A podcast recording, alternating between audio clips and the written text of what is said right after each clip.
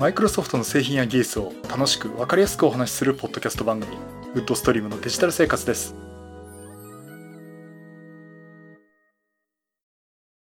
第555回目の配信になります。お届けしますのは木澤です。よろしくお願いします。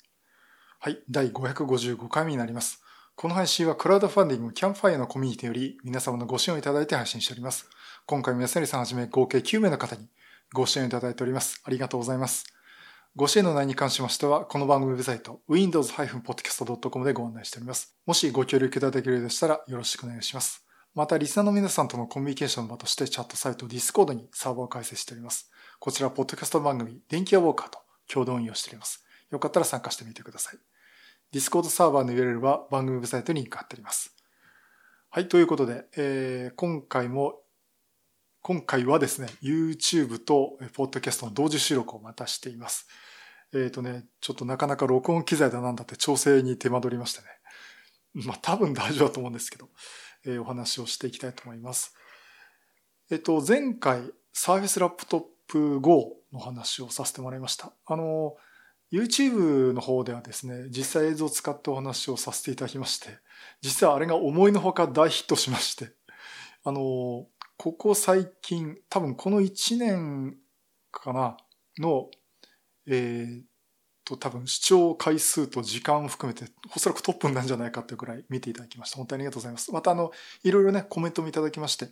ありがとうございます。あの、学生さんの方とかね、検討されてるという方とか、あと実際の Surface Laptop をお持ちの方とかね、あと実機をお持ちになってる方とか、いろいろとこう、コメントいただきましてありがとうございます。で、うん、あの、私も結局、あの後もう一回見に行って、うん、なるほどと思いながら触ってたんですけども。まあまあ、あの、なかなかいいんじゃないかなと思いますね。あの、何度も見れば見るほど、うん、これはこれでありかなと思ってますまあ、あのね、 Surface Laptop の値下がりの具合と見ながら、あの、検討していただくとね、いいかなと思っております。さて、えっ、ー、と、今回はですね、そんな中のサーフィスラップトップ Go の後に、サーフェス Pro X のリフレッシュ版、えー、プロセッサーが強化されましたマイクロソフト SQ2 を搭載した Surface Pro X、えー、これのね、実機も見てきましたんで、えー、っと、まあ、ちょっとお話をしたいかなと思ってます。えー、YouTube の方はね、画面をお見せしてみたいと思います。まあ、例によってですね、私の倉庫でありますヨドバシカメラマルチメで横浜に行ってきました。はい。えっ、とね、今映像の方でお見せしてるのは Surface Laptop Surface Pro X の第2世代ということになります。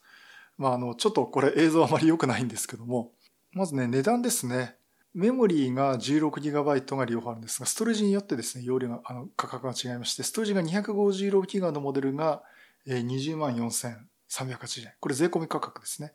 で、ストレージが 512GB のモデルが24万、24万1780円ということになっています。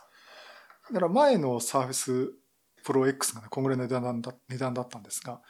今までのね、前のそのマイクロソフト SQ1 というタイプをつ、これがですね、12万6280円もしくは14万8280円ということで、ちょっと安くなっていますよね。ですから、あの、前のモデルでもいいっていう方はね、これ狙ってもいいかなと思っています。後ろの試合には今度ね、プラチナが、えー、チンに出ました。で画面は綺麗ですね、さすがね。うん、すごく、えー、綺麗で、やっぱり高精細ですね。で、えっ、ー、と、このタイプカバーのところのね、この隙間にですね、このスリムペンを挿すスペースがあるんですね。で、スリムペン挿すと、まあ、充電をそのまましてくれるっていうことになっています。ワイヤレス充電ができるんですね。で、ちょっと画面の解像度を見てみますと、2880×1920 ドット。で、これは200%拡大して、まあ出してるんで、まあそれだけ高精細に出してるんですけども、まあこういったね、十分な、縦方向1920って大きいですよね。うん、あの、かなりのね、高い解像度を出しています。やっぱり、あの、サーフェスシリーズの、 Surface Pro シリーズのね、ハイエンドモデルっていうだけあるかなと思っています。 Slim Pen のね、タッチの感じもすごくいい感じです。スペックですね。えー、プロセッサーはマイクロソフト SQ2、えー、動作クロック 3.15GHz ということになっています。うん、なかなかの、えー、高速で動いてるっていうふうに見えますけどね、これ ARM プロセッサーだとどんな感じなんでしょうね。実際これファンレスで動いてますんで、えなかなかの効率かなと思います。で、実装してる RAM、えこれがですね、16GB。やっぱり最初から 16GB をついつあの搭載するっていうのはね、かなり、え実用性っていうか、もうプロ向けじゃないかなと思っています。そして OS のバージョンですね。え Windows 10 Home。これは ARM プロセッサ版です。バージョン2004ということで、これは現段階ではメイン2020アップデートということになります。えっと、まあ、昔のあのコントロールパネルの方からもね、バージョン見てみましたけど、Windows 10 Home となっています。これあの、法人向けについてはですね、プロが載っています。この Surface Slim Pen、これなかなかいいですね。あの、スリムペンのあの、頭の部分をね、クリックすると、まあ、付箋アプリが立ち上がったりとかしますんで、これね、結構ね、Surface 使ってるとね、便利だなと思います。あと実際こう動作はそのものはですね、かなり快適ですね。あの、どうもね、エミュレーションするっていうと、私あの、私もトランスメーターの悪夢っていうのがあってですね、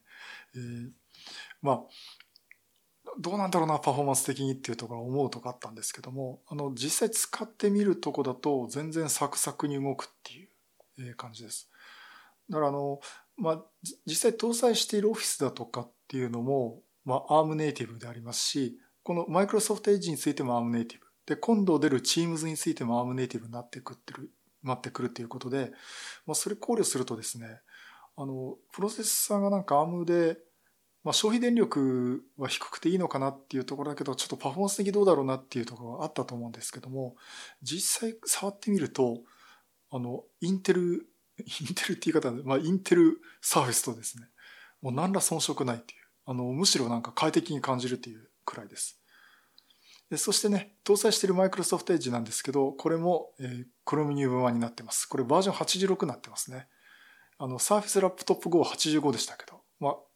またバージョンアップしてます、まあもちろんあの、購入してですね、あの、アップデートかけていくと、ここがどんどんアップデートしていくんで、まあこれはね、あまりバージョンの違いっていうのは問題じゃないかなと思っています。まあ実際こうお店でもね、触れますんで、えー、まあもう触ってる方も多いと思いますけど、ね、13日発売日にもう触れるようになってますので、ぜひちょっと試してみていただくといいと思います。特にあの、パフォーマンスが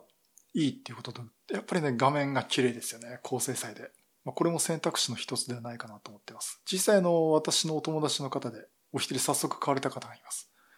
いいなって感じなんですけどね。あの、まあ、お値段これ気をつけていただきたいのが、ここに出てるお値段ね、本体価格ですんで、これ以外に、このキーボードですね。タイプカバーキーボード。えっ、ー、とね、アルカンターラ素材のやつで、これが1万8000円ぐらいしますし、あとは、このサーフェスペンですね。これも確か1万円だったか1万2000円だったとしますんで、まあそこ考慮すると、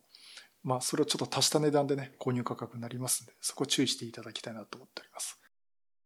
えー、実際触ってみたところでは、まずかなり質のいい、あの、Surface Pro シリーズと全く変わりのないところもありますし、画面の解像度も高くてですね、非常にこう見やすいですね、液晶がね。えー、そしてあの、タイプカバーキーボードと本体くっつける間のヒンジ部分というか、ちょっと折れが曲がる部分に、スリムペン、サーフェススリムペンという、あの、スリムサイズのサーフェスペンがあるんですけども、それがちょうどぴったり収まる隙間がありまして、そこにね、入れて折りたたんで操作するということができます。だからこのあのペンの収納場所っていうのがね、結構ね、悩むところはあるんですけどね。まあ、あの、これは、なんか落とさずに、ちょうどその、包み込んでくれるっていう、中に収納してくれるタイプなタイプなんでね。もうこれ Surface Pro X だ、あの、Surface Pro X だけじゃなくて、普通の Surface Pro にもね、採用してもらいたいなと思っています。そしてあの、実際今置いたところを見て、えー、この収納部分に入れるとですね、充電のランプがつくんですね。まあ、つまりワイヤレス充電にも対応してるっていうことになります。今までは、その、インテルのコードって32ビット版しかエミュレーションできなかったんですけど、今度60ビット版もエミュレーションできるようになりますし、そうなるとね、この Surface Pro X っていうのは、まあ、ハイエンドの Surface Pro を買うっていう意味では結構いいかなと思っています。まあ、結構ね、その、やっぱりインテルじゃないとっていう気にされる方はね、Surface Pro 7、まあ今度8が出るか分かりませんけど、Surface Pro 7をね、買っていただいていいと思いますし、あの、これファンレスね、あの、Surface Pro X はファンレスですんでね、まあそこら辺、ファンレスっていうのと、あとちょっとここら辺、このマイクロソフトのこれからっていうのをこう試してみたいなって方はですね、この Surface Pro X を買ってみるのもいいんじゃないかなと思っております。はい、えー、以上ですね。Surface Pro X 実況を見てきましたという話をさせていただきました。はい、えっ、ー、とね、じゃあもう一つお話があります。えっ、ー、とね、なかなか面白いソフトを作られた方がいまして、そのソフトの紹介もさせていただきたいと思います。まあ、あの、Windows 使ってるとコマンドプロンプトがありますけども、まあ、私もよくね、立ち上げて使うことがありますし、まあ、そのコマンドプロンプトはもうそのままのパワーシェルのシェルを立ち上げるってことは最近多くなってるんですけども、えー、面白い、大変面白い方、ソフトを作られた方ありまして、これ、ケンジさんという方ですね、ツイッター。えー、っと、この方、もうマイクロソフト MVP の方ですね。あの、なんか2019年再受賞されたっていう書き込み見たことあるし、2020年も受賞されてるっていう方で。えっ、とね、実は相互フォローしてるんですけど、えっとね、多分直接お話したことはないんですけども、えー、この方いろいろプログラムとか組まれてる方で、えー、こちらにツイッターの方に書かれてるんですけども、えー、あ、あの YouTube のお聞き方で、お聞きの方ですね、ツイッターの方にもリンクを貼っておきます。えー、コマンドプロンプトは黒い画面に文字がたくさん出ていて怖いという人がいるみたいなので、チャット風コマンドプロンプトを作ってみた。以下でソースとバイナリ公開していますっていうね、えー、書き込みいただきまして。でもね、これケンジさんの作られたコマンドプロンプトの、まあ、アプリなんですけども、まあ、コマンドプロンプトってね、普通この真っ黒い画面が出てきて白い文字でコマコマンドを打つと。まあ、最近あのターミナルっていうものが出てきてるんで、まあ、そちらにこう移行しつつあるんですけども、まあ、ある意味ね、無機質なところなんで、まあ、これもまたこれでいいというところあるんですけども、このケンジさんが作られたのは、チャット風のコマンド、つまりね、LINE とか、そういったね、LINE のね、やり取りみたいな感じで、実際こっちが打ったところと画面のその反応して出力される部分のをチャット風に表示してくれるというものです。で、ソースコードとバイナリってこと GitHub の方で公開されてまして、えっ、ー、と GitHub の方では、これね、あの、リンクも貼っとこうと思いますけども、えー、もうソースコードね、これ C++ で作られたんですかね。えー、ソースコードも公開されてます。で、私早速ですね、これあのソースコードダウンロードして、手元の Visual Studio 2019でね、コンパイルして、まあ、ビルドしてですね、ちょっと使ってみました。でね、今 YouTube の方では画面をお見せしていますけども、実際今コマンドを打つというこの画面がありまして、えー、例えば dir コマンドってやつとね、ディレクトリって打つと、あの、これ画面のね、右側の方に緑色のね、吹き出しの文字で、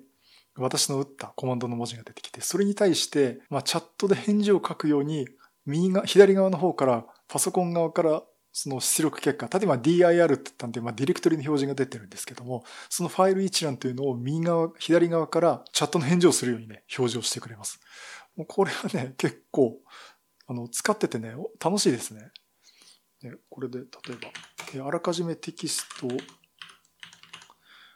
で、画面の方にね、あの、テスト .text というところにあの、まあ、テスト書き込みって文字を入れて、その内容を表示させるっていうことをやったんですけども、えー、この画面の方ね、テキスト、テスト書き込みですっていう、そのテキストの内容が表示されてます。まあ、こういった感じでね、あの、打ったコマンドとその返事っていうのが、こう、チャット風に表示されるというものです。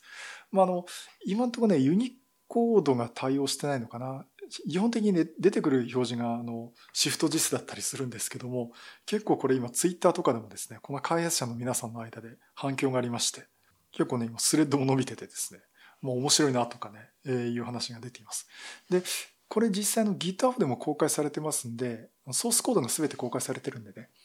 こう自分たちでこう改善して、フィードバックしたいっていうこともできますんでね。まあ今後このソフト結構発展していくとね面白いかなと思っています。まあアイディアですよね。なかなか面白いですね。まあということで、あの、実際、えー、これ誰でも入手できますんで、えー、ね、ぜひちょっと試してみていただくと面白いかなと思っております。以上ですね、チャット風コマンドプロンプトの話をさせていただきました。はい、第555回は Surface Pro X 第2世代の実際見てきましたという話と、面白いソフトですね、チャット風コマンドプロンプトの紹介をさせていただきました。うんこのソフト面白いな。なんか個人的にすごくね、気に入ってしまいましたけど。で、よく考えたら今回555回なんですね。555っていう5が3つ並ぶっていう。なんかそれによってなんか特別なことしなかったんですけど。まああの、個人的にはね、あの、巨人にいた松井のファンだったんで、まあそれだけなんですけど、今ここにジャビット組みますけどね。ななんか何も特別なことしなかったんですけど、えー、まあ今後ね、なんか555回まで続けられて、続けられましたんで、また今後もね、聞いていただければなと思っています。えっと、それと、えー、来週ですね、ちょっと告知をさせていただきたいんですが、来週ですね、10月24日土曜日、ドットネットロボ勉強会、10月の勉強会をオンラインで開催させていただきます。えー、今回もね、オンラインということで、えー、Microsoft Teams もしくは YouTube ライブの方でお送りしますので、えー、ご興味のある方はですね、ぜひ参加していただければなと思っております。えー、今回ですね、鈴木翔太郎さん、沢田さん、松本さんですね、星木先生こと松本さん、あと初音さん、高見さんと、まあ、高尾さん、大川さん、出水さんということで、えー、これだけのね、セッション、えー、行います。一つのセッションね、30分ぐらいのセッションでお願いしてますんで、まあ、ちょっとこう、お時間割いてね、見ていただくとね、いいかなと思っておりますってえー、ぜひね、参加していただければなと思っております。お申し込みのサイトですね、コンパスの方で、えー、ドットエンテロボというのを検索していただきますと、2020年10月という勉強会のウェブサイト、サイト、申し込みサイトが出てきますので、ぜひね、こちらからお申し込みいただければなと思っております。あのたくさんの皆さんのね、参加をしておりますので、よろしくお願いします。はい、そういうことで、またいろいろネタ集めてお話したいと思います。またよろしくお願いします。